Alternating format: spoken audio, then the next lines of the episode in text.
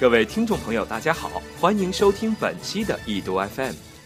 今年开年的朋友圈呐，简直热闹。这不，正月还没过，刷屏已经换了好几波，从土豪秀红包到全民吐槽春晚，女神与女汉子之辩到考验眼力的裙子之争，你方唱罢我登台。龙叔的咚咚咚余音未消，紧接着最近又被柴女神带到了环保频道，开启责任范儿，热点多多，小波我都眼花缭乱，不知所措了。那此刻咱就跟大家一起来聊一聊女神和女汉子吧。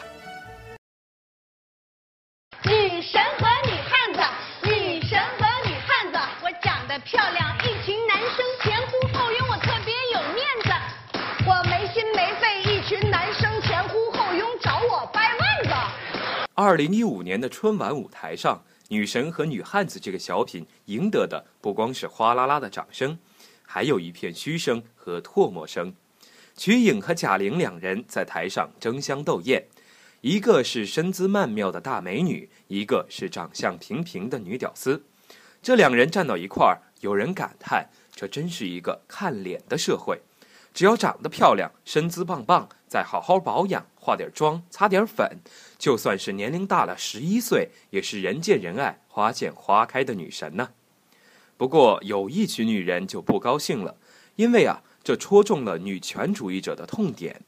诸多号称是新兴时代的女性们，高举男女平等的旗帜，对春晚的节目大肆批评，说他们对女性进行了露骨的歧视和侮辱。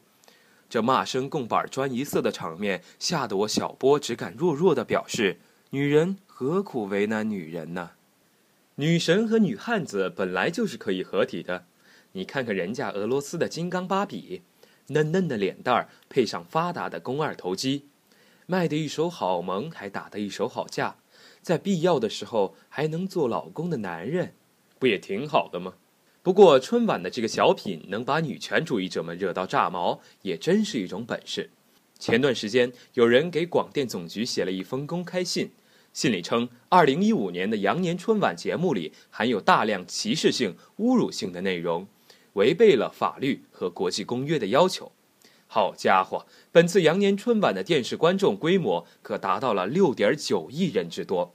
如果说真的违背了国际公约，那还了得！所以，这些女权主义者要求立即停止播放含有歧视性内容的春晚节目，停止拿歧视当幽默，不许有毒春晚再去毒害更多的人。这封信一公布，咣的一下，在网络上引起了热烈的讨论和关注。一部分网民觉得，在春晚这样一个庄重的舞台上，公开把某些女性当作笑料，的确不妥。但也有批评者认为，“女权主义者”这个词过于敏感。涉嫌炒作，就比如说，在建议信中第一个公开署名的女生网主编吕萍，她就是一位相当具有争议性的人物。前几年，这位大姐姐组织过一个万人签名敦促反家暴立法裸照行动，他们用红颜料涂遍上半身，头戴大红色假发，拍了一张半身裸照，上传到网上。你还别说。据说这个活动征集到了一万两千多个签名，这些签名还被寄到了全国人大法工委，推动了家庭暴力反对法的立法。吕萍姐姐的壮举不止这一项，她还组织过一帮女的剃过光头，剃光头干嘛呢？抗议高考招生中男女录取分数不同。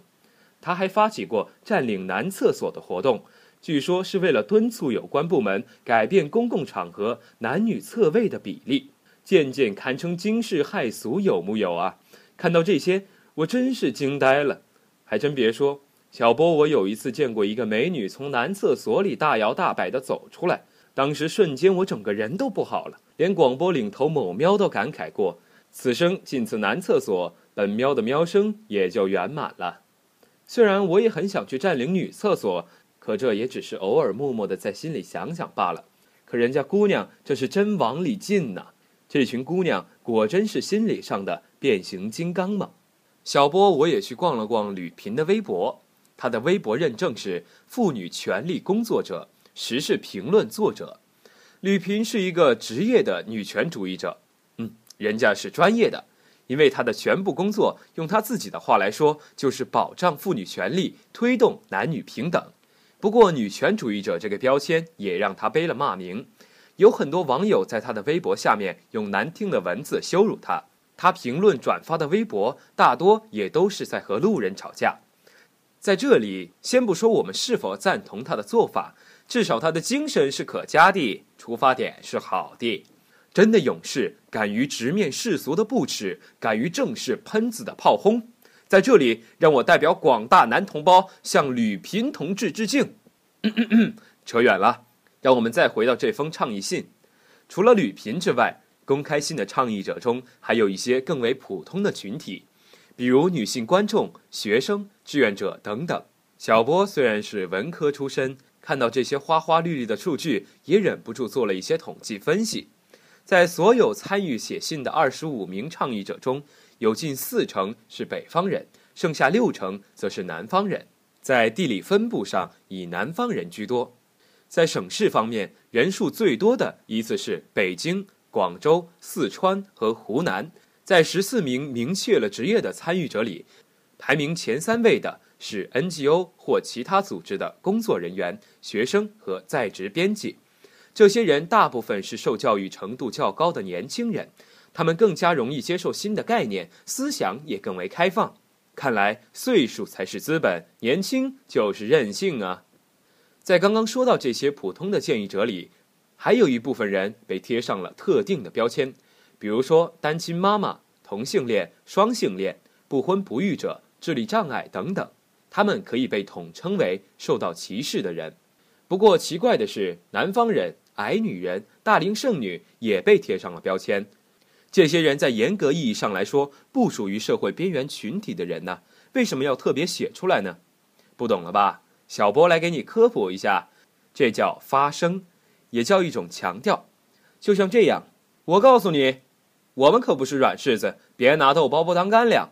你歧视了我，我很不爽。我们现在要抱团找你领导告状了。女权主义者炮轰春晚怎么说的？羊年春晚一共存在四十四处歧视问题。这样看来，在这个社会上做一个普通人还挺累的，又得歧视同性恋，又得歧视双性恋，生孩子的也得歧视，不生孩子的还得歧视。总之一个字：歧视。做人真难呐。小波，我还是安静的做一条单身汪吧，呃，不是单身鳖。说到这里，小编想起来在南方周末上看到的一个年轻人，名叫雷闯，多么威武霸气的名字！而他做的事情更加威武，更加霸气。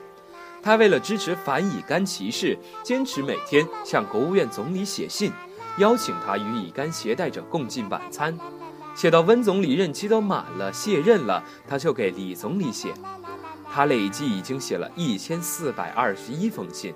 我的个乖乖，写了这么多封，人家总理也没看到跟他吃饭呢。插播一句，他给京东老大刘强东也写过信，强哥还真的回复他了，还表扬雷闯做得好，支持他坚持下去。你看看，你看看，有媒体报道他了，公众知道他了。不也就知道和乙肝携带者共进晚餐不是一件大不了的事儿了吗？这不就够了吗？所以说到底，歧视这回事儿吧，最关键的还是要引起更多的人重视。想要消除歧视，做到拒绝冷漠，就是向前迈进了一大步了。节目播到这里，小波我再也不能继续沉默下去了，小波也要勇敢的发声。我认为“男屌丝”这个词具有强烈的外貌和收入歧视色彩，严重贬低和损害了广大男同胞的人格尊严，伤害了广大男同胞的感情。拒绝冷漠，从我做起。不说了，我要去占领女厕所了。本期主播吉吉，文编小文，HP 后期沉默君，配乐上官喵。感谢大家的收听，我们下期再见。